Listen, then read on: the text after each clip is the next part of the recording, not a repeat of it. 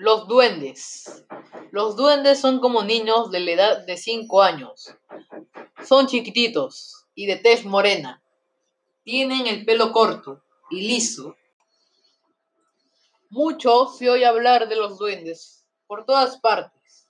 Ellos se llevan a los niños sin bautizar en un abrir y cerrar de ojos.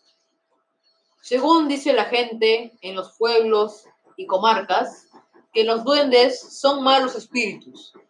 Son unos enanos que tienen la planta del pie al revés, andan vestidos de rojo y caminan en fila india, siempre en grupos de cinco. Viven en los montes. La hora de salida es entre las 8 y 9 de la mañana, cualquier día. Se dice que los duendes son invisibles, para los ojos de los adultos.